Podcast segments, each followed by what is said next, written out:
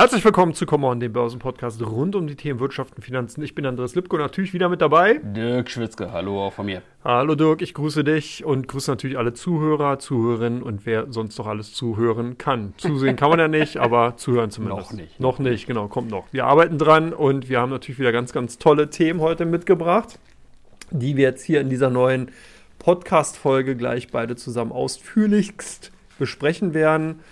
Und äh, ja, da ist natürlich auf einer Sicht oder auf einer Seite der DAX auf jeden Fall zu nennen, nachdem der hier sich von einem Rekordkursniveau zum nächsten katapultiert hat, allein in den letzten Tagen.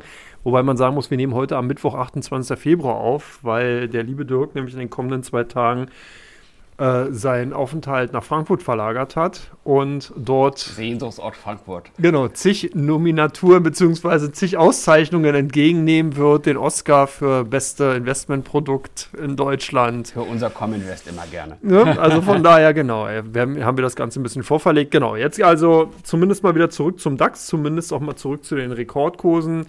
Wenn man sich das Ganze so ansieht, deine Meinung, wie lange geht das noch gut? Soll ich das raten? Fünf Tage, zehn Tage. Also mh. Fundamentaldaten sind natürlich günstiger, als viele letztes Jahr im Laufe des letzten Jahres vermutet haben. Aber ich habe schon den Eindruck, haben wir ja die letzten Wochen auch schon gesagt, da bläst sich gerade eine Blase auf. Und, ich, und je länger er es jetzt noch anhängt, auf der aktuellen KI-Welle äh, weiter, sich die Blase weiter aufbläst und äh, die Märkte weiterrennen, desto stärker wird die Korrektur, die dann fällig ist. Es kann auch ein bisschen weitergehen. DAX haben wir, gucke ich gerade mal, äh, 17.580. Also es kann gut sein, dass er auf der Welle, die aus, den, aus der Wall Street kommt, noch weiter bis äh, zu den 18.000 hochgespült wird in den nächsten Tagen. Aber ich denke, es hängt die äh, aktuelle äh, Aktienrallye weltweit, auch in Europa, wird sehr stark von äh, den USA getrieben mhm. und da in erster Linie von der, äh, der KI-Story. Artificial Intelligence, AI, äh, ist natürlich ein wirklich relevantes Thema. Viele sagen ja, die äh, relevanteste technologische Neuerung seit der Ent äh, Entwicklung des, äh, der Elektrizität. Aber ähm, ich glaube, dass hier schon relativ viel vorweggenommen worden ist, gerade in den Big Tech-Werten, die allen voran Nvidia und äh, Microsoft hier sehr stark gelaufen sind und dementsprechend glaube ich auch, dass da jederzeit eine Korrektur fällig sein kann und das wird sich dann auch eins zu eins in Europa auswirken. Also der DAX wird sich da nicht abkoppeln können. Ja, ganz spannend ist auch, wenn man sich so ein bisschen die Kursbewegung der letzten Tage ansieht, dann finde ich, sieht man auch, dass da so das Ganze mit angezogener Handbremse vollzogen wurde. Also ich habe mir zum einen natürlich auch mal die Handelsvolumen angesehen insgesamt, die unter dem gleitenden Durchschnitt momentan notieren. Wir hatten mal einen Ausreißer, das war, als der DAX über 17.250 Punkte gestiegen ist. Da gab es sozusagen nochmal ein bisschen mehr Volumenzunahmen. Aber gestern, beziehungsweise zum Wochenstart, war es tatsächlich so, dass da wenig los war. Also auch bei der Verteilung in den einzelnen oder im DAX bei den einzelnen Branchen sieht man, dass wir hier wirklich ein sehr aufgeteiltes Feld vorfinden. Also wirklich fast 20 Werte im Plus, 20 im Minus oder unverändert. Und da ist einfach keine Marktbreite da. Und das ist immer wieder auch so ein Risiko, was man dann natürlich sieht, gerade wenn eben neue Rekordhöchststände erreicht werden, die Marktbreite nicht mehr vorhanden ist und das Handelsvolumen rückläufig ist, dann kann es tatsächlich sein, dass natürlich mal die eine oder andere Korrekturbewegung kommt. Weil, wie du schon richtig gesagt hast, hier natürlich Amerika komplett der Kurstreiber ist. Guckt man sich die fundamentale Situation in Deutschland an, kann man zumindest mal erstmal von der aktuellen Gemengelage heraus dieses Kursniveau schwer nur begründen. Man muss schon sehr viel Fantasie, sehr viel Hoffnung für die kommenden Quartale haben, die durchaus berechtigt sein kann zum Jahresende. Aber es ist halt die Frage, äh, ob das dann nochmal reicht, um Anschlusskäufe im Endeffekt realisieren zu können. Gucken wir nach die, in die USA. Du hast bereits schon gesagt, KI der große Kurstreiber. Weil es ist natürlich die Frage, was kommt danach? Also was siehst du, was könnte die nächsten großen Kurstreiber in den USA genereller Natur, also auf die Aktienmärkte bezogen, nicht auf die äh, siegreichen sechs und glorreichen sieben, ähm, Ex-Tesla sozusagen, äh, wenn man das jetzt mal rausnimmt, was, was könnte denn für die Konjunktur in den USA der nächste Kurstreiber sein? Die reicht etwa der aktuelle Bullenmarkt in den USA noch nee. nicht. ich will mehr. Ähm, also ich kann mir grundsätzlich schon vorstellen, will der Frage jetzt nicht ausreichen, aber ich kann mir grundsätzlich schon vorstellen, dass auch in einer Korrekturphase die, die Werte, die jetzt besonders gut gelaufen sind, die Big Tech-Werte, äh, sich auch ganz besonders gut halten oder relativ gut halten, weil sie eben nicht nur starkes Wachstum haben und eine tolle Marktstellung haben und so weiter, sondern eben auch sehr gute Bilanzen haben, was bei einer Korrekturphase vielleicht mehr in den Fokus rückt. Gerade auch wenn man vielleicht sieht, dass aufgrund der Makrodaten die Zinsen doch länger höher bleiben, als die Märkte derzeit einpreisen, dass dann das äh, Thema Cash auf der Bilanz und so weiter wieder ein Thema wird. Mhm. Unabhängig davon kann ich mir vorstellen, dass so klassische äh, defensive Werte wie Healthcare die, und alles, was sich um Gesundheit dreht, äh, immer Kandidaten sein können, die jetzt Nachholbedarf haben. Bei den Finanzwerten hängt es wohl davon ab, wie sich die äh, Zinsen und die Erwartung der, der Leitzinsentwicklung und äh, unabhängig davon eventuelle Diskussionen um unstabile Bilanzen bei Regionalbanken entwickeln. Also neben dem, wie gesagt, Big Tech würde ich auch, egal ob jetzt eine Korrektur kommt oder nicht, als äh, tendenziell starke Gewichtung im Depot beibehalten. Die haben ja auch eine entsprechend starke Gewichtung in den Leitindizes, von daher passt das schon. Und darüber hinaus Nachholbedarf haben auf der einen Seite Energie. Mhm sehr schlecht gelaufen in dem starken Jahr 2023, nachdem sie vorher äh, ein, äh, äh die, die Stars des schwachen 2022 waren.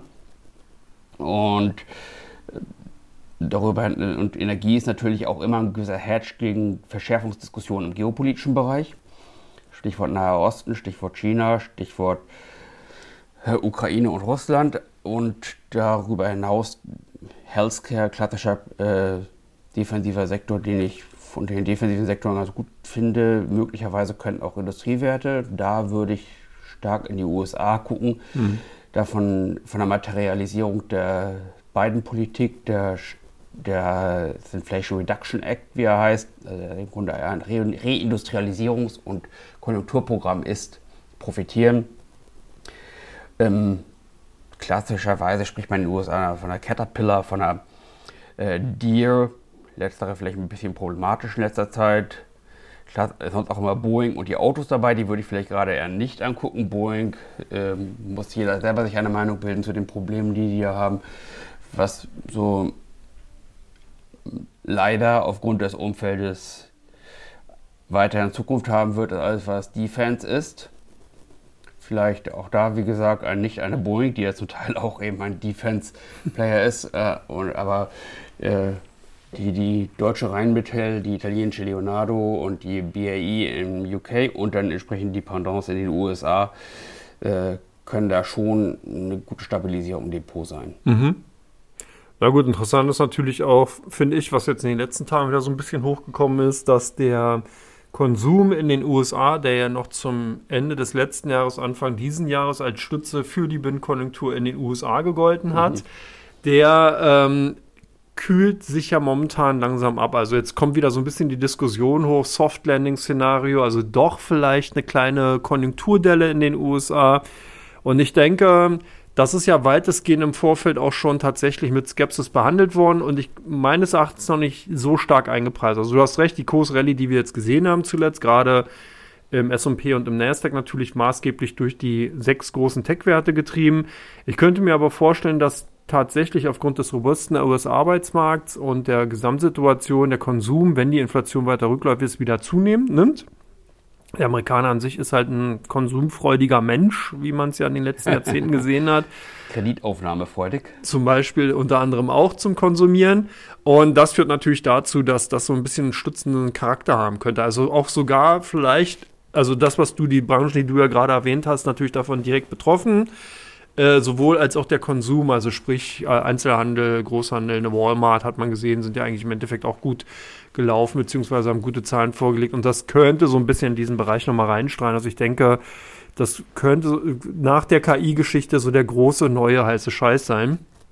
Da sind der Konsum insgesamt binnenmarktgetrieben nach vorne geht. Auch Blickpunkt, Blickrichtung US-Wahlen im November, ne, wo wir das ganze Thema Home Bias nochmal verstärkt haben werden. Also Von daher würde ich tatsächlich für Amerika in diesem Jahr auch noch nicht unbedingt die Segel streichen und sagen, dass hier nochmal ein massiver Rückgang kommt, sondern ich glaube, wir werden hier so ein Stelldich einbekommen.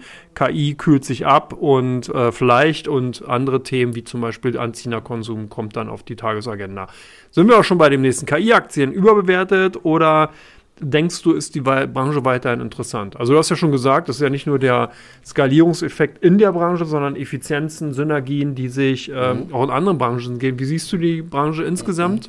Also KI ist äh, the next big thing. Also ich glaube schon, dass es wirklich, eine, äh, soweit ich als Nicht-Naturwissenschaftler beurteilen kann, der große Effizienztreiber für die nächsten Jahre ist. Das ist nur, ich habe mal äh, neulich in dem Zusammenhang einmal gelesen, es gibt ein äh, äh eine Regel, die nennt sich äh, Amarath Law. Das ist ein Naturwissenschaftler namens Amara, der die These aufgestellt hat oder empirisch gezeigt hat, dass neue technische Entwicklungen dazu neigen, kurzfristig überschätzt zu werden in ihren mhm. kurzfristigen Wirkungen und langfristig unterschätzt zu werden. Mhm. Und ich kann mir vorstellen, dass das bei AI auch der Fall ist, so groß das Ding auch insgesamt ist. Und so weit es die Menschheit in den nächsten Jahrzehnten vorwärts bringen wird, kann ich mir vorstellen, dass äh, äh, das, was wir jetzt an Aktienmarkt-Rallye auf diesem Stichwort sehen, ziemlich weit gelaufen ist. Und wie gesagt, sind wir für eine Korrektur fällig. Ich persönlich kann, würde dann vielleicht eher die Story spielen, Big Tech trotzdem, auch in der Korrektur stabil, gerade weil man damit, wie gesagt, Offense und Defense spielen kann. Offense, weil sie stark wachsen und Defense, weil sie tolle Bilanzen haben. Mhm. Und ähm, als defensive Branchen eben US-Industrietitel. Äh, US ähm, äh, vielleicht so als äh, Hedge für Geopolitik, Energie und Pharma. Ähm, und was ich, wenn man sagt, was ich schon seit Monaten sage, was ich ganz spannend finde als Markt, ist Japan. Mhm. Äh, bei den Emerging Markets würde ich, wenn dann eher Indien als China nehmen. Mhm. Ja gut, das ist ja klar, was anderes hätte ich jetzt noch nicht erwartet. ja, irgendwann werde ich dich überraschen, aber ja, genau, dann, nicht der Fall. Dann hast du wahrscheinlich so eine Reismütze auf und hast ein China-Essen mit dabei. Ja, genau. ja, genau, genau. Das kündet sich dann an. Nee, genau, also bei der KI sehe ich es gena eh, seh eigentlich genauso wie du, dass ich glaube, dass die ähm, also die Hardware-Komponente von Nvidia und Co. derzeit schon relativ stark überschätzt wird. Also ich glaube, dass wir tatsächlich äh, da die eine oder andere negative Überraschung in den kommenden sechs Monaten sehen werden. Ich sehe aber tatsächlich unheimlich großes Potenzial in anderen Bereichen. Automotive zum Beispiel, Flugzeugbau, Chemie, dass da der Einsatz von KI wirklich extrem viel bringen kann. Datenanalyse, alles, was damit zu tun hat, im Endeffekt wirklich sehr, sehr viele Effizienzen, Synergien schaffen kann. Das heißt also, wer auf KI oder in den KI-Boom-Branche investieren will, wollen würde, der sollte tendenziell aus meiner Sicht heraus so ein bisschen an den an, an, der, an die Peripherie gucken des momentanen Ereignisses. Also jetzt wirklich noch auf eine Nvidia aufzuspringen oder eine Supermicro, wie die nicht alle heißen, oder mhm. dezidiert auf oh, Unternehmen. Die beiden würde ich jetzt nicht vergleichen. Also ja, nee, aber oder eine Palantir oder so Unternehmen, die halt sich das wirklich massivst auf die Fahne geschrieben mhm. haben. Wäre ich vorsichtig, vielleicht auch weitestgehend mit einer Alphabet, die oder einer Microsoft, so, da muss man gucken. Microsoft würde ich vielleicht noch als Schnittstelle sehen. Aber ich glaube tatsächlich, dass es interessant wird, wie zum Beispiel die gute alte SAP, wenn die halt äh, eine KI jetzt integriert oder selber macht, dann kann da richtig Drive reinkommen. Oder wenn man überlegt, eben, ich glaube, Mercedes-Benz Group macht das auch schon und Airbus hatte ich mal gehört, dass die auch in den Bereichen sehr weit vorne sind. Da kann natürlich wirklich eine Menge passieren. Und das ist das Interessante, wo man eben wirklich mal ein bisschen auch über den Tellerrand gucken muss, kann, sollte und natürlich auch dann entsprechend sich Nachrichten mhm. reinziehen sollte, um zu sehen, welche Unternehmen da weit vorne sind.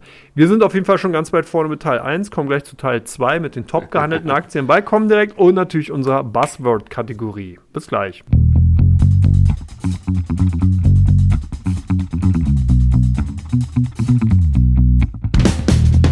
Willkommen zurück zu Teil 2 von Come On heute. Wir sind bei der Rubrik Top-Aktien, die top gehandelten Aktien unserer kommen direkt Kunden, Kundinnen und Kunden. Unter anderem haben wir da die Coinbase. Ja. Was ist damit los? Ja, bei Coinbase ganz interessant. Also ich habe mir selbst so ein bisschen verwundert, die Augen gerieben, dass die es tatsächlich in die Top 10 geschafft oder Top 5 sogar geschafft haben und wirklich massiv gehandelt worden sind. Ähm, ich denke, dass natürlich der Sieges- oder beziehungsweise der erneute Siegeszug von äh, Bitcoin an sich in US-Dollar gerechnet gerade die große Nachfrage nach Coinbase erklären kann, weil man einfach sieht, Handelsaktivitäten nehmen zu, Bitcoin in US-Dollar äh, umgerechnet derzeit über 60.000 US-Dollar, ist natürlich ordentlich. Das heißt, dieser Hype, den wir im Bereich der Cryptocurrencies in Form von Bitcoin sehen, hat sich so ein Stück weit auch auf Coinbase übertragen, weil natürlich hier die Logik ist, wird mehr gehandelt, wird mehr umgeschlagen. Wenn mehr umgeschlagen wird, profitieren natürlich die Börsenbetreiber davon. Und da ist Coinbase ganz weit vorne. Wobei interessant ist bei Coinbase, das Unternehmen ist tatsächlich interessant, weil es ja eine lizenzierte, zugelassene Handelsplattform ist, die also wirklich die Kriterien erfüllt, äh, um eine regula äh, regulierte Börse oder Handelsplatz darstellen zu können. Das halt auch noch in den USA. Ähm, Macht es natürlich mega spannend, auch sozusagen davon zu profitieren. Da hatten wir ja an dieser Stelle auch schon mal vor einigen Monaten drüber äh, äh, philosophiert und diskutiert, dass man eben mehrere Möglichkeiten hat, äh, von solchen Gegebenheiten, Trends, ähnlich wie auch gerade im ersten Teil wie bei KI, profitieren zu können. Das heißt, nicht nur direkt in die Technologie oder direkt in den Technologiehersteller investieren, sondern eben auch an Zweit-, Drittstellen äh, in dieser Verwertungskette, in dem Kausalgefühl, an, an Peripherieunternehmen investieren. Und Coinbase ist sozusagen ja die Schnittstelle, um eben im Endeffekt von Bitcoin profitieren zu können und den anderen Kryptowährungen oder Kryptotoken muss man im Endeffekt über Coinbase agieren und deswegen äh, sind die Aktien halt derzeit stark nachgefragt. Also im Sog sozusagen des Bitcoin-Booms. Im Sog auch so ein bisschen, obwohl ziemlich hart getroffen, die Vodafone-Aktien. Harter Cut. Harter Cut, genau. Jetzt gehen wir gleich zum nächsten Unternehmen. Oder oh, würdest du zu Coinbase noch was? Na, also kann ich nur unterschreiben, was du sagst. Also ist natürlich viel Musik drin im Moment. Ja. Äh, die Frage ist dann, ob jetzt, wenn ähm, mehr Produkte, mehr Fonds auf die auf, äh, Kryptowährungen aufgelegt werden, ob die dann ihre Margen halten können. Aber ja. die, die äh, Reaktion auf die Zahlen in den letzten Tagen war ja sehr positiv. Genau. Auf jeden Fall Vodafone zumindest mal auch äh, sehr stark äh, ja, wie soll man sagen, volatil gehandelt, auch unter den Top 5, eigentlich immer irgendwie unter den Top 10 zumindest mal zu finden, ähm, aber jetzt sehr stark nach vorn gekommen, gab ein paar Meldungen darüber. Was denkst du über die Aktie von Vodafone? Also grundsätzlich muss man bei der Branche immer sagen, dass sie natürlich das eine Tendenz dazu hat, ziemlich hoch verschuldet zu sein, also gewisse unschöne äh, Punkte in den Bilanzen zu haben. Ich denke aber, äh, Vodafone ist im Grunde ja ein, ein großer Player, der eine gute Marktstellung hat, der jetzt positiv aufgenommen worden ist. Und das ist jetzt auch der, äh, der entscheidende Punkt, der erst in diesen Tagen rauskam, dass sie ein, das, ähm, äh, ihr Italien-Geschäft an die Swisscom verkaufen werden für 8 Milliarden Franken, sind es, glaube ich, oder mhm. Euro. Äh, also von der Größenordnung her jedenfalls ist das natürlich relevanter, äh, gerade vor dem Hintergrund der branchenüblich hohen Verschuldung ein positiver Punkt, dass sie damit ihre Bilanz ein bisschen aufbessern können. Mhm. Für die Swisscom ist es wohl äh, für deren Geschäftsmodell, nach dem, was man hört, auch kein so schlechter Deal. Äh, trotzdem es natürlich Liquidität kostet. Und das äh, sollte für beide Seiten eher positiv sein. Mhm. Mm, tendenziell würde ich sagen, in der Branche würde ich eher die Deutsche Telekom äh, ein bisschen stärker finden und äh, wenn man die USA guckt, die äh, T-Mobile US. Mhm. Aber muss sich jeder selber angucken, an sich das gute Unternehmen, starke Unternehmen haben äh, äh, natürlich ein gewisses Wachstum, aber muss eben auf die Bilanzen gucken. Mhm. Ich denke, wie stehst du dazu, zu der Branche oder zu dem Unternehmen? Na gut, die haben natürlich, sind extrem stark getroffen worden, eben durch den Zinstrend in den letzten Monaten. Mhm. Hier ist natürlich unheimlich hohe Befürchtung drin, äh, wie die eben die Restrukturierung oder die Refinanzierung in den kommenden Jahren oder Monaten machen werden. Weil man muss sich halt vorstellen, dass die ja sozusagen immer in bestimmten Abständen fällig werden. Also das Unternehmen verschuldet sich ja nicht zum Punkt X und hat dann sozusagen zum Punkt Y dann äh, die, die Fälligkeiten bzw. die Schulden zurückgeführt, sondern das ist ja ein fortlaufender Prozess, je nachdem, wie der Finanzierungsbedarf ist. Und es hat jetzt auch gar nichts damit zu tun, dass man eben keinen Cash verdient, sondern die haben eben hohen Cashflow, aber es kostet natürlich Geld, Infrastruktur aufzubauen. Genau das ist die Situation. Das heißt, Vodafone hat sich eben davor, da hervorgetan in den letzten Wochen und Monaten, dass man wirklich massiv restrukturiert. Also man hat ja auch die Zusammenlegung mit, glaube ich, Hutchinson Vampoa war das, glaube ich, aus Hongkong, dass man da Geschäftsbereiche zusammenlegen will und fusionieren will. Jetzt der Verkauf mit äh, dem Italien-Geschäft, eben äh, Vodafone Italien an Swisscom. Sicherlich auch genau, wie du gesagt hast, ein Schritt in die Richtung. Ja, bei Vodafone ist halt so, ähm, ich bin ja in den letzten Jahren auch des Öfteren gefragt worden, das ist halt immer eher als, äh, als, als Dividendenplay zu sehen. Ne? Also, wohl natürlich hart ist, wenn man sich den Kursverlauf anguckt insgesamt, dann äh, braucht man da schon sehr viel Zuversicht. Aber man hat halt permanent in den letzten Jahren eine hohe Dividendenrendite bekommen. Und das ist halt so ein bisschen der Punkt, wo man dann halt auch darauf setzt, natürlich, dass die auch die Schuldensituation meistern können und danach sozusagen auch wieder den Turnaround kriegen. Also, das ist, das ist halt so ein bisschen auch wie eine AT&T in den USA, ähnliche Situation, ähnlicher mhm. Schuldung, Verschuldungsgrad oder beziehungsweise Schuldensituation. Da gibt es halt viele, viele Unternehmen, die halt davon so betroffen sind. Ich glaube, die Deutsche Telekom hat natürlich dadurch Glück gehabt, dass sie eben mit T-Mobile USA sprichwörtlich da ein, die Trüffelsau im Stall hatte und einfach dadurch eben äh, das Ganze thematisch überlagert wird. Aber im Endeffekt trifft es die genauso. Mhm. Die müssen halt auch sehen, wie sie sich refinanzieren in den kommenden Jahren, zu welchen Konditionen, wie das eben in die Margen schlägt und so weiter und so fort. Also von daher, mhm. ja. Ja, das ist halt so. Also aus der Dividendenperspektive würde ich sagen, die Branche auf jeden Fall trotz der ja. Nachteile, die wir angesprochen haben, äh, zumindest spannender als manche die andere Dividendenbranche wie Tabak oder ja. ähnliches. Dann kommen wir zu einem ganz anderen Thema, wo Dividenden weniger eine Rolle spielen, bis gar nicht. Nel Asa. Ja, Gott, das ist ein Unternehmen ebenfalls äh, schwierig zu handhaben, hat mir nie so richtig behagt, sehr stark im B2C-Bereich beheimatet, hat, äh, stellt Zapfsäulen her für Wasserstofftankstellen. Also ich meine, die sind schweineteuer. So eine Zapfsäule kostet, glaube ich, 100.000 mhm. Euro in der Errichtung. Aber wir haben ja nicht das, also Wasserstoff an sich hat sich nicht als Treibstoff oder beziehungsweise Antriebsmittel für eben äh, B2C-Fahrzeuge durchgesetzt. Wird auch eine Weile dauern, bis das mal kommt. Lange Rede, kurzer Sinn. Neil Asa kam das, was kommen musste. Die Übertreibungsphase wurde korrigiert. Das Unternehmen hat sich in den letzten Jahren massivst durch Kapitalerhöhung on the fly sozusagen finanziert. Also das heißt, man hat immer Aktien rausgegeben ohne Ende, um die, äh, um, um die äh, operativen Geschäftstätigkeiten aufrechtzuerhalten. Deswegen also auch nicht wundern, wenn man sich den Aktienkursverlauf ansieht, wird man es sehr schwer haben, die Verlaufshöchstkurse aus den letzten Jahren jemals wieder erreichen zu können, weil da nämlich die Aktienanzahl wesentlich geringer war als jetzt. Und mhm. das ist so ein Punkt, das ist auch eine viel, also ich sage jetzt mal nicht dem Unternehmen gegenüber, aber generell eine fiese Art der äh, Unternehmensfinanzierung. Das kenne ich eigentlich so aus dem Bereich der Penny Stock Aktien in den USA eher. Da macht man das auch sehr gern, dass man da mal eben rasch äh, on, äh, on the run äh, ein paar Kapitalerhöhungen mhm. einfach so durchzieht und damit die Altaktionäre verwässert. Das ist halt bei Neil Asa halt auch gemacht worden. Deswegen ist es auch schwierig von der Bewertung her. Ähm, jetzt ist so ein bisschen neue Fantasie reingekommen, weil man den Verlust äh, reduzieren konnte, weil man eben vorhat, die äh, Abfüllsparte, also Fueling-Sparte auszugliedern und die per Spin-off an die Börse zu bringen. Ja, hatte man vor kurzem schon mal gemacht. Da hatte man ebenfalls einen Unternehmensbereich ab, ausgegliedert vor einigen Jahren, hat kurzfristig geholfen. Also ich sehe da wenig Fantasie. Ich finde die Aktien echt schwer, also schwierig zu greifen. Das ist für mich so eine, so eine Branche, wo ich so denke, ja, zu groß, um zu sterben und zu klein, um zu überleben. Wie siehst du die? Also ich sehe die äh, Wasserstoff Aktien, die, die, die jungen, neuen Wasserstoffaktien, also wie eine Asa oder eine Plug Power, die sind ziemlich gut und ziemlich stark in ihrem Marketing und in ihrer Investorenkommunikation.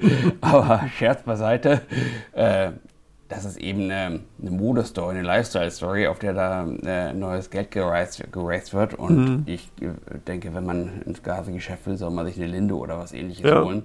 Das ist mir, ich meine, dann sollte man lieber für einen äh, nachhaltigen Zweck oder für einen Umweltschutzzweck äh, etwas spenden. Das kann man zumindest von der Steuer absetzen. Das ist besser als für solche Unternehmen dann, dann Kapital zu investieren. Ja, das ist ein starkes, äh, starkes Wort zu, zu Neasa. Mal sehen, was du zu Airbus äh, sagst. Äh, wie findest ein, du die? Ein bisschen das Gegenteil. Ja, die arbeiten noch nicht so viel mit Wasserstoff. ja, also Sind wir dabei? Ja, also auf jeden Fall. Also, das Werk ist ja hier, ne, in Hamburg. Unsere Nachbarschaft, genau. Ja äh, müssen wir nur kurz über die Elbe gucken von hier aus. Im Ernst, also das ist natürlich ein Unternehmen, es hat eine Marktstellung wie sonst kaum ein Unternehmen auf der Welt. Es ist wirklich ein Produkt, das jeder braucht. Mhm. Gut, die, wir als du als einer, von den wenigen Privatleuten, die meisten Privatleute nicht, außer dir natürlich, aber äh, es wird überall auf der Welt gebraucht. Ja. Die Länder sind im Grunde der Kern, die Kernkompetenz äh, des Westens, wo der Westen auch wirklich einen technologischen Fortsprung hat bei, bei der Hardware gegenüber China und Russland, dass man Verkehrsflugzeuge in großem Stil effizient produzieren kann. Und das ist jetzt fast ein Monopol bei, in, in dem Brot- und Buttergeschäft der A320-Familie, wo der einzige Konkurrent Boeing in dem Segment solche Probleme hat. Ja. Aber selbst äh, wenn es im Grunde äh, dann darüber hinaus vielleicht in ein paar Jahren wieder ein äh, funktionierendes Duopol ist, ist das noch ein ganz starkes Geschäft. Das Problem ist eben nicht, äh, die werden auf unabsehbare Zeit keine Probleme mit Nachfrage und mit Konkurrenz haben. Frage ist eben nur, Margen, weil das eben mhm. noch nicht billig ist, die zu produzieren. Das mhm. Personal in dem Bereich will fast so viel Geld haben wie die Angestellten bei uns in der Bank. und, so ein Hunger nur.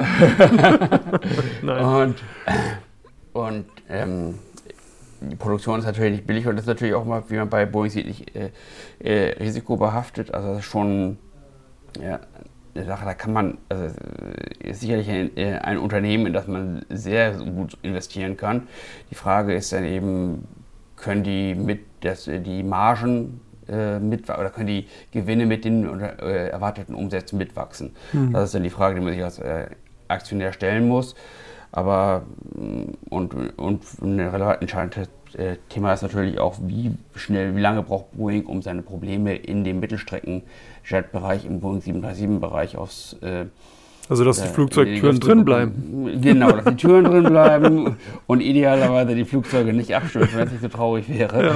ja. das ist schon, ja, also wenn es in der, also sowas würde man jedem anderen Produzenten von äh, von Fahrzeugen oder Flugzeugen wohl nicht so leicht nachsehen, wenn die nicht, wenn diese beiden Hersteller nicht mehr oder weniger ein Duopol hätten. Ja. Also wenn äh, Automobile solche Unfälle verursachen würden in dieser Größenordnung, dann würde man, glaube ich, die Laden dicht machen. Äh, ja, das ist eben äh, da kann man investieren, muss man wissen, der entscheidende Faktor ist da, glaube ich, wie äh, der Hauptkonkurrent Boeing seine Probleme in den Griff bekommt, ob es eventuell Fantasie in der Rüstungssparte gibt, gibt es bei Airbus ja auch. Mhm. Und das dritte ist dann, äh, wie weit die Margen sich mitentwickeln, ähm, ob die Gewinne mit den äh, Umsätzen mitwachsen. Und mhm. wenn man das äh, im Blick hat, dann denke ich, ist das ein sehr attraktives Unternehmen und in, gerade in Europa einer der Player in Europa, der wirklich Weltmarktführer ist und äh, mehr oder weniger fast konkurrenzlos ist und äh, vielleicht wird er eines Tages, spielt er eines Tages in der Liga von Novo Nordisk oder LVMH, der größten Unternehmen Europas, mit. Ist, man mhm. hat ja schon eine Marktkapitalisierung von über 100 Milliarden. Mhm. Sollte, mich nicht, also sollte mich nicht wundern, wenn die weiter wachsen. Mhm. Von daher, ich bin da recht bullisch. Du? Spannend. Ja, nee, Airbus finde ich äh, tatsächlich dahingehend interessant, weil man ja, wenn man an Flugzeugaktien denkt, immer eher so einen schnöden, langweiligen Konzern tatsächlich so im Auge oder im Kopf hat. Ähm, so ist es vielleicht bei den ehemaligen wie Fokker, die es ja nicht mehr gibt, und äh, äh, Dornier oder dergleichen. Ähm, ich glaube aber, oder bei Airbus ist es tatsächlich so, ich finde es halt sehr gut, wie innovativ die sind. Also zum Beispiel jetzt vor kurzem bekannt gegeben, dass man mit Total Energies, also dem französischen Konzern, dabei ist, ein äh, Sustainable Aviation Fuel herzustellen. Also das heißt, einen nachhaltig produzierten Flugzeugkraftstoff äh, die sind in der Wasserstofftechnologie halt, also was ja damit im weitesten Sinne natürlich auch zu tun hat, unheimlich weit vorne. Also die schauen halt auch, wie man das anwenden kann, nicht jetzt unbedingt bei den Turbinen, sondern eher bei den ganzen Prozessen rund um die Produktion. Die sind halt, du hast bereits schon gesagt, auch teilweise in der Wehrtechnik mit den Hubschraubern und dergleichen mhm. positioniert. Was mir auch Eurofighter. wesentlich. Wie bitte? Eurofighter Typhoon sind ja auch mit bei. Stimmt. Ähm, dann, was mir auch wesentlich besser gefällt als zum Beispiel bei einer Boeing, ist die Krisenkommunikation. Also natürlich gab es bei Airbus auch einige Problemchen mal in den letzten Jahren, das muss man ganz klar sagen. Äh, aber da war eben auch sofort die Kommunikation insofern, dass man eben äh, ja einfach eine viel verständlichere und viel offenere und transparentere Form gewählt hatte als jetzt bei Boeing. Das will ich jetzt dahingehend nicht bewerten, aber das ist halt wichtig, wenn man eben in Aktien investiert. Wie ist das Management, wie ist die Kommunikation mit dem Kapitalmarkt und vor allem natürlich äh, die Prognosen, die man stellt, kann man die halten oder nicht. Das kommt alles sozusagen in den gleichen Topf rein. Das ist zumindest mal auch bei äh, Airbus so. Und äh, was du auch gesagt hast, die Margenproblematik wird tatsächlich auch im Endeffekt ganz klar kommuniziert. Die Analysten wissen, woran sie sind. Und das ist eben doch wichtig. Also, dass man nicht hier eine Blackbox kauft und dann irgendwie nachher sich wundert, Hure ist ja doch nicht so, sondern dass man im Endeffekt schon auch verlässlich weiß, das Management gibt die und die Margengröße raus, die ist, mhm. wird erreicht und die Perspektive ist eben so und so. Äh, und in diesem Fall ist es so, dass man jetzt eben auf dem Niveau von 2019 ist und sich perspektivisch eben verbessern will. Und äh, das ist zumindest mal eine Größe, eine Stellgröße, mit der man ganz gut rechnen kann. Und das macht eben auch so ein Unternehmen verlässlich, weil mhm. wir reden hier nicht über ein Startup, was man eben heute hui und morgen fui ist, sondern wir reden hier, wie du es gesagt hast, über den größten Flugzeugbauer weltweit, einen der wichtigsten überhaupt äh, in diesem Bereich. Und ähm, da werden ganz andere Maßstäbe angelegt und auch gerade wenn man investiert, sollte man die, finde ich, mal so sehen. Auf jeden Fall sehe ich auch so. Dann kommen wir zu einem anderen Unternehmen, das eine ähnliche Situation hat, äh, sich toll entwickelt hat ja. und dessen Wettbewerber straucheln und von dem gesagt wird, dass es bald kaum noch Wettbewerber hat oder Marktführer weltweit sein wird, BYD. Ja, krass, Wie oder? du dazu? Ja, Build Your Dreams, ja, kommt aus seinem Lieblingsland China. ähm, ist wahrscheinlich auch eines der Unternehmen, was am stärksten mit unter den Argus-Augen der chinesischen Regierung liegen und stehen wird. Also ist auf jeden Fall sehr schulterschlussnah zum äh, Politbüro in China. Mhm. Ähm, das Unternehmen ist tatsächlich, da kann man jetzt sagen, was man will, du hast, hast schon recht, es ist schon wirklich nicht zu unterschätzen. Also das hat schon einen Stellenwert, wo man einfach merkt, die sind jetzt nach Europa gekommen, äh, die fühlen, äh, äh, ähm, reichen oder ragen ihre Fühler in allen möglichen wichtigen Bereichen Nordamerika aus, also da, wo es halt auch geht. Und ähm, das zeigt eben auch, was für ein Selbstverständnis, was für ein Selbstbewusstsein dieser Konzern hat. Jetzt ist man also auch dabei, dass man äh, einen Supersportwagen bauen will, der ähm, in die Kategorie so ein bisschen so wie, na, Porsche halt, ne? Oder im mhm. Endeffekt also wirklich in die Ferrari. Hochpreise, genau, Ferrari in, die, in diese Kategorie geht, also auch von den Leistungskennzahlen zumindest mal vergleichbar sein soll. Ich hatte irgendwas gelesen, 0 auf 60 Meilen, also 0 auf 100 in drei Sekunden. Das mhm. ist schon ordentlich. Da muss man schon sein Toupet oder dergleichen festhalten, wenn man in dem Wagen sitzt. Wie im Tesla-Truck. Ja, so ein, genau. Ähm, das sind natürlich alles Dinge, wo man einfach sieht, okay, jetzt ist sozusagen nicht mehr Kleinst- und äh, Mittelklasse angesagt, sondern Oberklasse und mhm. obere Oberklasse, also wirklich das, das Hochpreissegment. Warum macht der Konzern das? Naja, klar, wegen den Margen. Ne? Mhm. Ne? Das ist halt so, dass man eben gerade in den, in den Mittelklasse-Bereichen äh, einfach auch zu stark der Konkurrenz ausgeliefert ist. Sprich, wenn Tesla eben der Meinung ist, 10.000 Dollar äh, Ersatz oder Erlass auf seine Autos zu geben, dann musst du als Konkurrent mitziehen und ob du es willst oder nicht. Und Volkswagen hat das ja auch gezeigt, dass es wirklich schmerzen kann. Mhm. Wenn eben so ein Player wie Tesla das tut, dann muss man eben bei seinen Produkten auch runtergehen vom Preis her. Wenn du aber in diesen oberen, also wirklich in dem Premium-Segment drin bist, dann interessiert dich das nicht, weil die Leute, die sich solche Autos kaufen und der von BYD, dieser neu avisierte Sportwagen, also irgendwie 250.000 US-Dollar umgerechnet, Pi mal Daumen kosten. Das sind natürlich Größenordnungen, da verhandelt man nicht. Also die legst du auf den Tisch und dann hast du den Wagen und da fängst du vielleicht noch an, dir einen Schlüsselanhänger mitgeben zu lassen, aber nicht irgendwie dann am Preis zu falschen. ja, dafür kaufst du ja eine halbe Ausstattung deines, äh, deines Learjets, aber. genau, so nach Motto, da reicht gerade mal der Anschnallgurt für. Nein, aber lange Rede, also es ist interessant. BYD ist unter die Räder gekommen in den letzten Monaten, dadurch, dass die Konjunktur in, in China sich ein bisschen äh, schwächer gezeigt hatte. Ich würde die nicht unterschätzen. Das ist wirklich eines der chinesischen Unternehmen, die außerhalb von China vor allen Dingen halt auch begleitet durch die Politik in China bewusst halt wirklich den Automotive-Markt aufrollen kann. Und das denke ich mal, ist, glaube ich, für viele Länder schwierig zu greifen, weil wenn du halt ein Unternehmen hast, von, was von in, also von sich heraus, wie wir in der, der Comdirect so innovativ und nach mhm. vorne orientiert sind und dann zusätzlich Warum lachst du da? und dann eben nochmal der Push sozusagen von staatlicher Seite kommt, das ist halt wirklich eine massive Speerspitze, die ordentlich verletzen kann. Wie siehst du die? Also, Deine Ressentiments gegen China jetzt mal abgelegt? Keine Ressentiments gegen China. Ich habe nur gegen den Aktienmarkt in China. Vor dem warne ich. Das hat nichts mit Ressentiments zu tun. Nein, äh, BYD, ganz tolles Unternehmen, auch wie NIO. BYD, glaube ich, noch ein bisschen weiter vorne. Und äh, sehr gut, man muss natürlich sehen, dass im Moment zumindest de facto, wie das juristisch ausgelegt wird, muss man sehen, de facto äh, der Export subventioniert wird, von, weil die einfach eine Nachfrageschwäche in, den, äh, die, USA, die Nachfrageschwäche in China haben ja. nach Elektrowagen und dass das ganz, ganz stark der Faktor ist, der dafür sorgt, dass die chinesischen Hersteller zu de facto Dumpingpreisen äh, exportieren können und mhm. damit dann natürlich den westlichen Markt äh, mit aufrollen können. Ob das nachhaltig ist, ob das sinnvoll ist aus betriebswirtschaftlicher Sicht aus, oder aus makro-volkswirtschaftlicher Sicht für, die chinesische Wirtschaft wird sich zeigen. Aber äh, grundsätzlich sage ich immer, was ich ja immer sage, chinesische Aktien kann man traden. Ansonsten als Investing für die Altersvorsorge, wir haben in der Welt keinen Mangel an Anlagealternativen, wo auch immer, ob zu Hause in den USA, zur Not auch in den Emerging Markets, Nische Japan habe ich erwähnt. Mhm. Da muss man nicht unbedingt als langfristige Anlage chinesische Aktien kaufen mit all diesen besonderen Länderrisiken, die man da drin hat. Mhm. Ja, ist ja, ist ja durchaus richtig so, ja, das stimmt schon.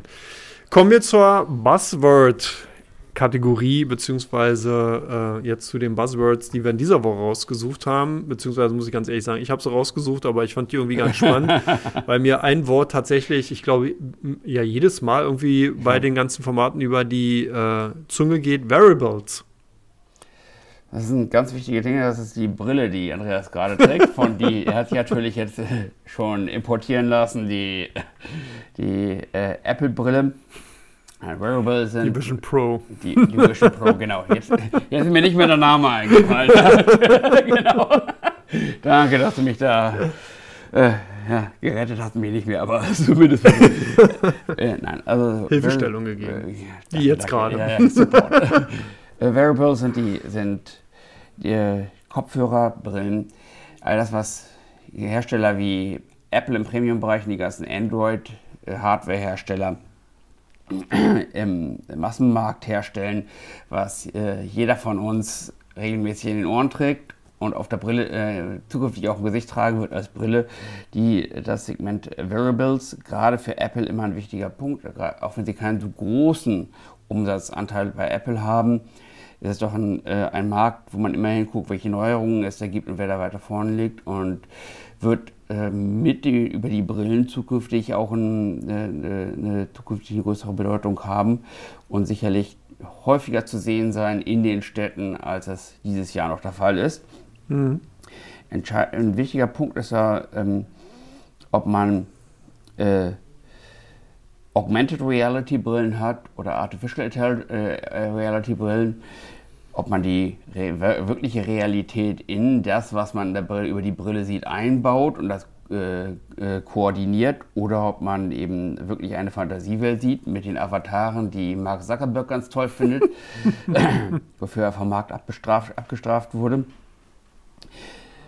Beide haben ihre Existenzberechtigung, werden sicherlich eine, an Bedeutung gewinnen und auch ein Zukunftsfeld gerade für Hersteller wie Apple mhm. sein. Für andere Hardware-Hersteller, die Devices herstellen, kann das interessant sein und wird in Zukunft sicherlich auch genauso selbstverständlich zu sehen sein wie heute die weißen Zipfel, die wir alle regelmäßig in den Ohren tragen, die vor zehn Jahren noch niemand kannte.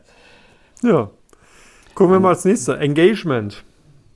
Ganz wichtiger Punkt. Nachhaltigkeit, ESG, haben wir ja schon besprochen. Environment, Social und äh, Governance Kriterien, nach denen Nachhaltigkeit bemessen wird.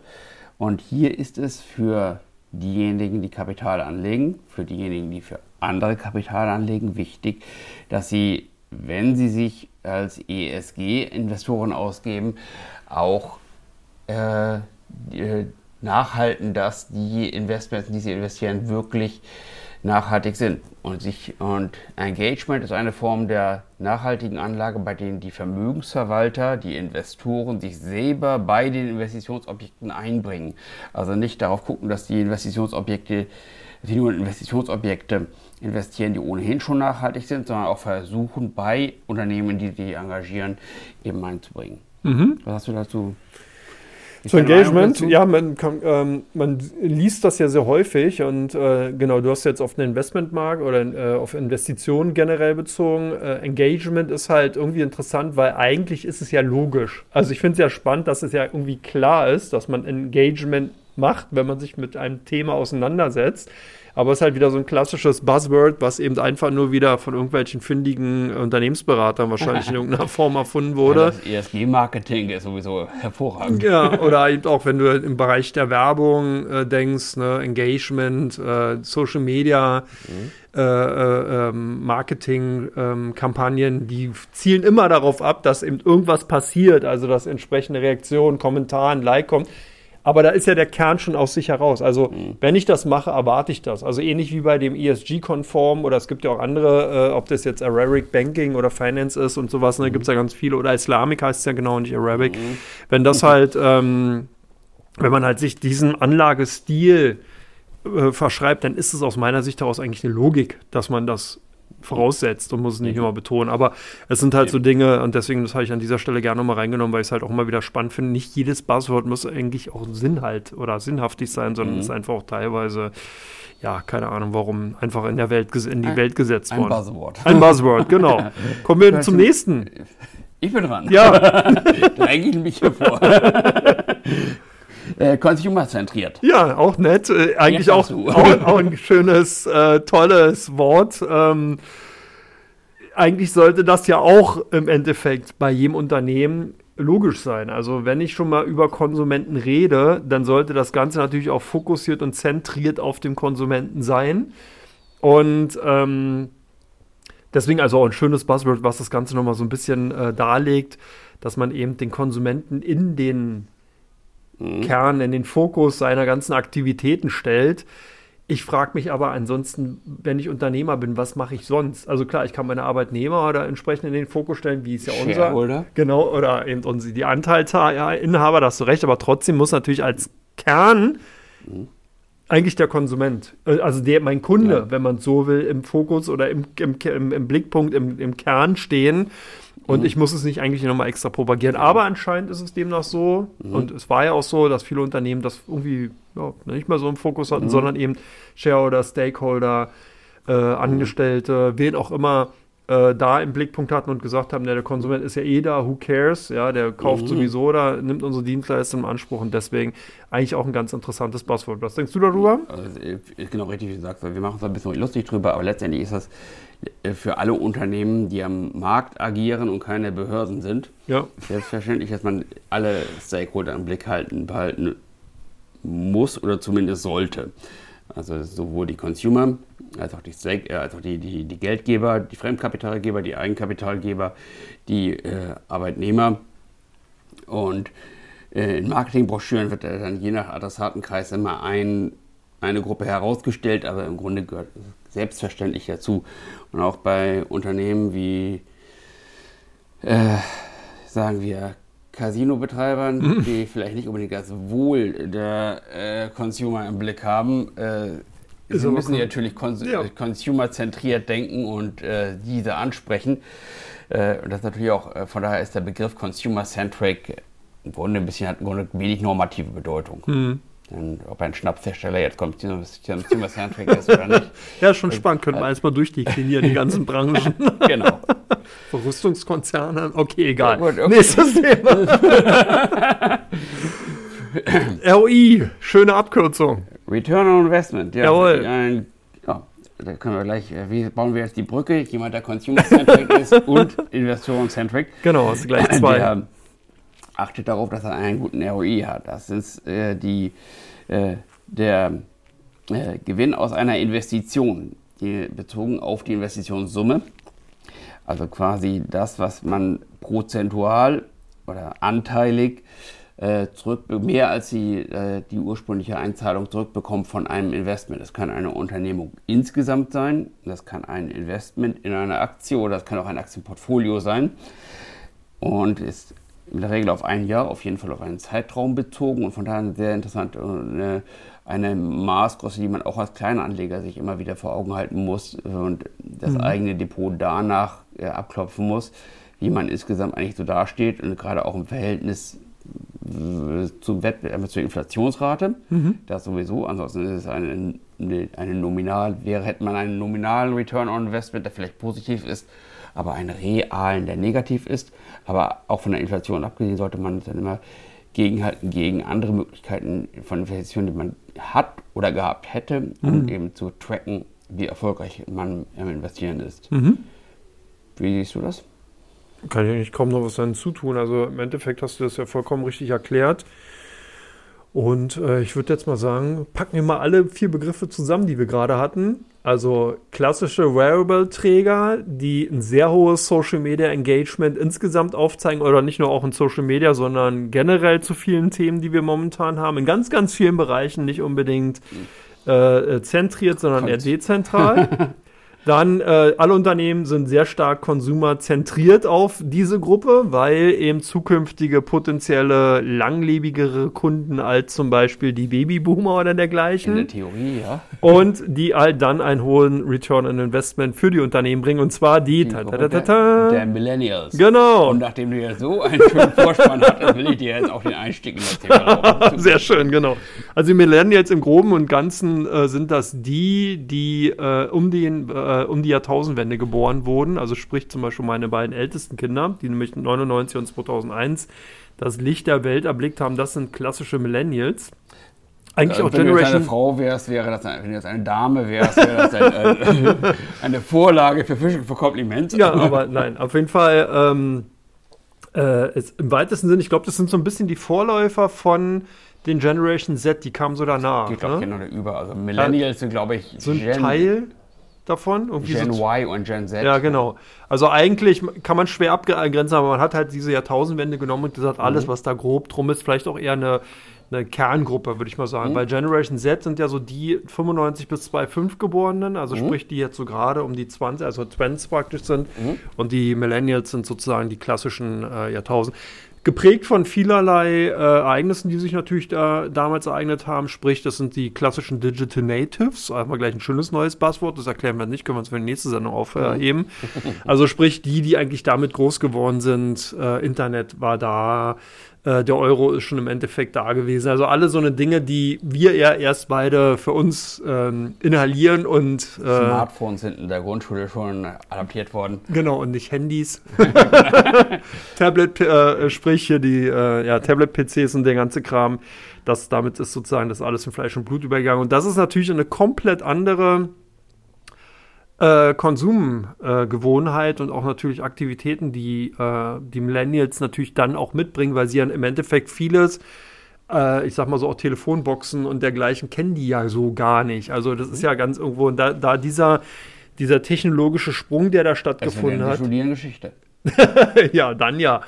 Äh, der führt natürlich dazu, dass da ein ganz anderes Verständnis einfach zu vielen Anwendungen sind und diese äh, Gruppe dahingehend halt ganz spannend ist, weil sie oftmals unheimlich stark technikaffin logischerweise dann sind. Also es zählt sowohl für Männer, Männlein wie auch Weiblein und alle, die noch nicht wissen, was sie sind. Ähm, also alle die, die in dieser Zeit haben einfach das schon so mitbekommen. Letzteres auch typisch für diese Generation. Genau, ist auch typisch, genau, auch mit rausgekommen, dieses äh, Diversität und so weiter. Also viele Themen, die einfach mit da angestoßen wurden und dahingehend eigentlich auch eine, ja, wie soll man sagen, sozialen Paradigmen-Shift äh, vielleicht mitgebracht haben. Spannendes Thema, müsste man Soziologen mal direkt fragen, aber auf jeden Fall, das sind halt Wie viel Millennials. Zeit hast du? Das sind eben im Endeffekt die Millennials und die große, wichtige Konsumschichtgruppe, die von allen Unternehmen angebaggert werden, oder? Wie siehst du es? Habe ich was ich, vergessen? sehe ich, sehe ich im Prinzip ähnlich, musst du sagen, dass natürlich gerade in unseren Gesellschaften, gerade in Westeuropa, wo man natürlich sehr stark die Boomer hat, als sehr starke Bevölkerungskohorte, es jetzt im Gegensatz zur Zeit unserer Jugend, als die Gen X jung war, äh, die, die Alten, gerade die Weg- Schicht der großen Masse, eine, attraktiver, äh, eine attraktive Zielgruppe für viele äh, B2C-Branchen sind. Und während früher war es so, dass nur die Jungen angesprochen werden sollten. Damals war lineares Fernsehen noch State of the Art. Und da hatten einige Fernsehmanager immer gesagt, mich interessieren alle über 49 nicht. Während heute wegen der stehenden Größe und auch der gestiegenen zur Verfügung stehenden Vermögen die äh, Boomer und diejenigen, die noch älter sind, also die Ü60-Jährigen, schon eine starke Gruppe sind.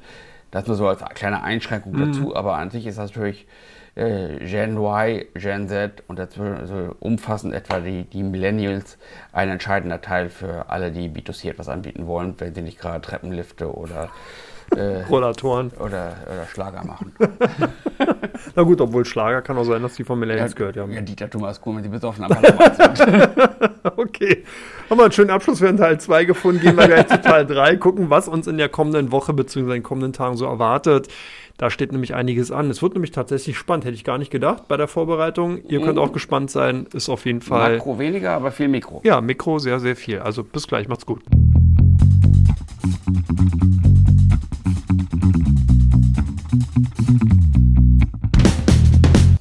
Herzlich willkommen zurück zu Teil 3 von Common, dem Börsenpodcast rund um die Themen Wirtschaft und Finanzen. Und jetzt sind wir tatsächlich im Zahlen, im Daten, Number Crunching Teil zur Wirtschaft angekommen und gucken als erstes mal auf die makroökonomische Sicht und gucken mal an. In der nächsten Woche steht doch einiges an, was so ein bisschen, na, wie soll man sagen, ähm, nice to know ist, aber durchaus auch ähm, ein bisschen durchschlagendes Potenzial hat. Wir haben zum einen am Montag Sentix Investorenvertrauen. Da wird natürlich so ein bisschen geguckt, wie die Stimmung allgemein im Bereich Investitionen äh, in, in, der Eurozone ist. Sicherlich mhm. auch nicht ganz unspannend. Was hast du noch für die nächste Woche? Für die, für die Inflation. Genau. Für, äh, für, die nächste Woche habe ich jetzt an Makrodaten gar nichts Großes rausgeschrieben. Gib mir ein paar Stichworte. Ja, wir haben zum Beispiel Einkaufsmanager. Vorbereitung. Ja, sehr gut. Einkaufsmanager-Index am Dienstag Deutschland. Dann haben wir der Erzeugerpreise Eurozone, ebenfalls Dienstag wird was darüber aussagen oder die Wahrscheinlichkeit beeinflussen dass, äh, für die nächsten Zinserhöhungszeitpunkte der EZB. Dann bekommen wir in den USA Auftragseingänge nicht verarbeitende Gewerbe, also Dienstleistungssektor. Das ist wichtig, um zu gucken, ob da die letzte Hoffnung auf die Goldlöckchenentwicklung stirbt. Zuletzt war es in den USA ja so, dass die Inflationsdaten etwas höher reinkamen mhm. und die ähm, äh, lange, die Auftragseingänge für langlebige Güter etwas schwächer, was mhm. eigentlich eher dafür spricht, dass die, es für die FED schwieriger wird, weil eben die Wirtschaft nicht so stabil ist oder genau. nicht so ganz so stabil ist wie erwartet und trotzdem auf der anderen Seite die Inflationbekämpfung wohl doch noch nicht so ganz perfekt und vollendet ist, wie es einige gehofft haben. Dann haben wir Mittwoch Jolts Stellenangebote, also sprich von der Agentur die erhobenen inoffiziellen Arbeitsmarktdaten. Mhm. Ähm, dann haben wir Fed Beige Book, der Konjunkturbericht der amerikanischen mhm. Notenbank, kommt am Mittwoch. Das ist sicherlich mit am spannendsten, äh, was da berichtet werden wird. Donnerstag, dein Lieblingsland China wird mit Import-Export-Zahlen um sich werfen. Im Übrigen macht das auch mhm. schon Deutschland mit der Handelsbilanz am Mittwoch, also einen Tag mhm. vorher. China kommt danach. China ist ganz interessant, weil. China kopiert also wieder. Ja, ja. das sowieso. Nein, äh, was auch das darüber aussagt, wie den Export geht ja ein bisschen als Puffer für die chinesische Wirtschaft bei dem, wegen der schwachen Inlandsnachfrage, wegen der schwachen äh, chinesischen Konsumenten. Mhm. Da kann man vielleicht einiges draus ablesen. Handelsbilanz natürlich ergibt sich ja daraus konkludent aus den Importen, Exporten. Mhm. Dann bekommen wir in den USA die offiziellen Arbeitsmarktdaten, Erstanträge Arbeitslosenunterstützung. Da werden wir wahrscheinlich alle wieder drauf schauen. Mhm. Und natürlich die Welt wird für 0,2 Sekunden still stehen bleiben. Mhm. Dann am Freitag geht es weiter. Japan, Durchschnittsverdienst, Bruttoinlandsprodukt annualisiert. Wichtig, Leistungsbilanz auch, weil hier natürlich dann klar wird, was hat das Ganze gebracht, dass man den Yen bis zum Get-No abgewertet mhm. hat. Ob da wirklich so viel hängen geblieben ist, wie man eben gehofft hat. Mhm. Wir bekommen in Deutschland Erzeugerpreisindex, Industrieproduktion. Die Kombination mega spannend, finde ich. Also Erzeugerpreise natürlich ein Inflationsindikator plus die Industrieproduktion mhm. zu sehen, wie es eben um die Wirtschaft hier in Deutschland bestellt ist. Mhm. Könnte auch nochmal so den einen oder anderen Bachrüttler in beiden Formen geben. Bin ich gespannt. Also am Freitag, mhm. nicht schlecht. Also da kommt nochmal einiges. Gerade Industrieproduktion hat in Deutschland natürlich eine größere Bedeutung genau. als in den USA, weil wir natürlich eine produktionsorientierte Wirtschaft sind. Genau. Da wird sich zeigen, wie weiter die typischen aktuellen deutschen Krankheiten, Energiepreise und so weiter äh, reinspielen. Was man natürlich so, äh, in Hinblick auf die EZB sagen kann, der Vorteil, den wir aus der relativen Schwäche der deutschen Wirtschaft haben, ist natürlich, dass die Europäische Währungsunion ja grundsätzlich das Problem hat, dass es zu starke Wettbewerbsfähigkeitsdisparitäten sind. Also wir in Deutschland eigentlich immer zu wettbewerbsstark äh, war, zu, zu wettbewerbsfähig waren, eine zu hohe Wettbewerbsfähigkeit hatten für die Italiener und Franzosen. Wenn man da das Positives aus der aktuellen deutschen Schwäche rauslesen will, kann man sehen, dass man vielleicht ein bisschen Ausgleich Wir sind gleichgezogen. Äh, äh, wenn man, äh, um es positiv zu formulieren, den Franzosen und Italienern die Chance gibt, ein bisschen aufzuholen ob und ähm, dass das möglicherweise dann das Risiko auf der äh, Euro auseinander, äh, dass der Euro in Gefahr läuft, auseinanderzubrechen, geringer wird. Mhm. Also das würde ich vielleicht noch so als kleinen Punkt. Ist jetzt nicht direkt zu dem Thema, aber. Nee, das ist spannend. Und dann bekommen dann natürlich noch die Arbeitslosenquote, die offizielle aus den USA die mit 3,7 Prozent nahe Vollbeschäftigungsniveau bei 3 Prozent erwartet wird. Für die FED auch ein offizielles Ziel, die, im Gegensatz zur EZB. Bei der EZB ist es de facto auch ein Ziel, ja. aber das wird sie nie zugeben. Offiziell soll die EZB ja nur die Inflation bekämpfen. Genau. Aber der FED spielt das auch offiziell mit rein. Da spielen eine ganze Menge, genau, da spielen volkswirtschaftliche bzw. wirtschaftliche Rahmenbedingungen eine Rolle. Gucken wir auf die Mikroebene. Da geht nämlich tatsächlich eine ganze Menge ab nächste Woche. Deswegen war ich selber überrascht, wenn man so ein bisschen das Gefühl hatte, die Berichtssaison ist eigentlich schon still und klamm und heimlich vorbei. Ist sie aber nicht. Die nimmt eigentlich, finde ich, nächste Woche richtig Fahrt auf. Jupp, zumindest war es so kleine und äh, ja, relativ, relativ breit, die Marktbreite, ja, genau. sagen wir es mal so. Also die Big Tech-Werte, die gut gelaufen sind, und die Banken haben, das ist ja ganz früh dran gewesen, aber gerade Europa ist ja generell immer ein bisschen später als äh, die USA. Mhm. Und auch in den USA kommen noch viele so kleine Werte aus der Old Economy. Mhm. Da haben wir heute erstmal, das ist jetzt nicht Old Economy, Salesforce, mhm. wichtiger IT-Anbieter, CRM, äh, B2B-Geschäft, äh, gerade auch für Großunternehmen, kann auch ein bisschen was über die IT-Nachfrage sagen, ob da gespart wird. Man sagt ja immer, die äh, in der IT bei den Themen Palo Alto und CrowdStrike sagt man ja immer, IT-Security ist das letzte, wo gespart werden würde. Ja. Aber äh, CRM, also Salesforce, sagt vielleicht ein bisschen was über die übrigen IT-Ausgaben aus. Ähm, was haben wir da noch? HP, mhm. Hardware-Bereich, ja. äh, gesagt was über die PC-Nachfrage, kann vielleicht auch ein bisschen was darüber aussagen. Ja, im Grunde läuft ja ein bisschen hinter den, den äh, PC-Halbleitern hinterher vom mhm. Produktionszyklus her. Mhm. Dann haben wir in den, äh, haben wir morgen Adeco, sagt was vielleicht über den, können was über den Arbeitsmarkt sagen. Mhm. Extron, mhm. deutsche ähm, Semiconductor-Zulieferer sind sie, glaube ich. Ja. ja ähm, also am Donnerstag, genau. Mhm. Haben wir äh, im Consumer-Bereich Bayersdorf hier in unserer Nachbarschaft in Hamburg. Mhm. Äh, kleiner DAX-Wert Best Buy, sagt was über den US-Konsumenten aus. Mhm. Dann, äh, das hatten wir schon im Preview äh, letzte Woche mit drin, MTU, Mhm. Dividendenkürzung, mal gucken, wie, äh, wie die laufen von den Fundamentaldaten, sehen die eigentlich ganz gut aus. Z-Scaler hatten wir auch schon, kleine Palo Alto. Dann kommen wir mal zu dem, was nächste Woche ansteht. Evonik, gleich am Montag. Henkel. Wie fandest du, was, was hältst du von Evonik, die Branche? Ja, Spezialchemie, spannend, ne? Also auf jeden Fall wird man halt sehen, wie ähm, ähm, ja, wie sich das die Konjunktur eben darstellt, an, schwer angeschlagen, wenn man es so will. Also nicht das mhm. Unternehmen, sondern die Branche an sich. Also die haben es wirklich nicht einfach gehabt. Das kann man Covestro, BASF alle in einen Topf tun. Und also Deutschland-spezifische Probleme zusätzlich noch. Genau, ne, also sehr, sehr, sehr, sehr wichtig und äh, natürlich auch spannend zu sehen, wie da die Statements vom Management kommen. Mhm. Henkel, Konsumwert mhm. kommt am Montag. Warf Real Estate, also sprich aus äh, Hongkong ein Unternehmen, mhm. wird berichten. Dienstag Bayer. Ja, also. Da bin ich gespannt. Spannend, was die sagen. Äh, ein Investment wäre es für mich so oder so nicht. Also da ist das operative ja. Geschäft sicherlich interessant, spannend. Äh, wenn ich jetzt so, wenn so, mal so lästern klingt, wenn wir über Unternehmen wie Bayer sprechen, an sich sind das tolle Unternehmen, ja. aber die haben einfach ein ganz besonderes Problem an der Backe, weshalb ich da als Investor weder long noch über Putz oder sonst wie reingehen ja. würde. Ähm, CrowdStrike, mhm. die USA. Spannend, auf jeden Palo Fall. Alto, ob die ein bisschen mehr überzeugen können als Palo Alto. Palo, Palo Alto äh, Networks hat sich, ähm, der, mehr oder weniger der Marktführer, hat sich auch jetzt ein bisschen von, seinem, äh, von seiner Korrektur erholt. Hm, da gucken, gucken ob die äh, CrowdStrike wie äh, morgen Abend die Z-Scaler vielleicht ein bisschen mehr überzeugen kann. Mhm. Dann kommt noch BBVA, ne, also ähm, spanische Bank. JD.com kommt, Lind, Schokolade. Deine Lieblingsaktie. Lind genau. ja, und gar nicht schlecht, wenn man sich Performance so ansieht ja, in den letzten Jahrzehnten. Ganz ja, klassischer Schweizer Mittelständler, ja. ganz tolles Branding. Also Dann die ehemalige Shop-Apotheke Red Care Pharmacy kommt ebenfalls am 5. Dürfte auch noch spannend werden. stark. Ich bin nur nicht so ganz sicher, ob die jetzigen äh, Doc Morris und Red Care.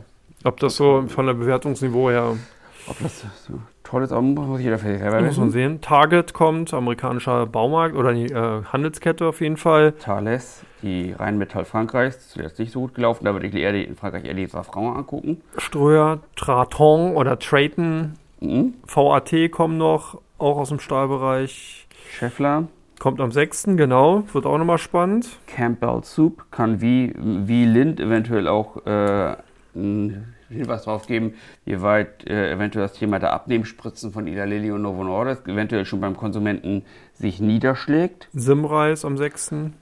Wichtig. Mhm. Brenntag am 7. Broadcom am 7. Mhm.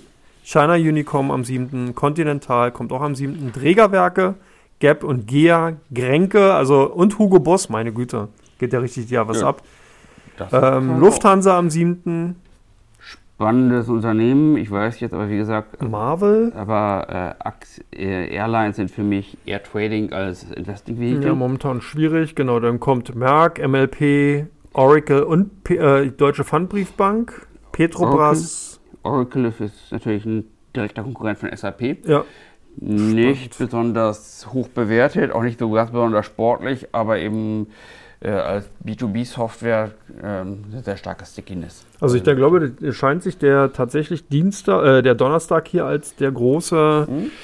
äh, ja, wie soll man sagen, ähm, neuralgische äh, Berichtstag rauszukristallisieren. ne? Wenn ich sehe, ProSieben kommt noch. Ähm, wir haben hier am 7. wirklich eine Menge. Vivendi. Die? Ja. Also da kommt wirklich eine. Menge. Am 8. Costco. Kommt US auch, ja, stimmt. Einer meiner Lieblings-Consumer-Titel habe ich im Moment leider nicht, aber das ist, die sind auch schon seit Jahren gelaufen, haben eine Marktstellung, also das ist auf jeden Fall mal einen Blick wert, denke ich.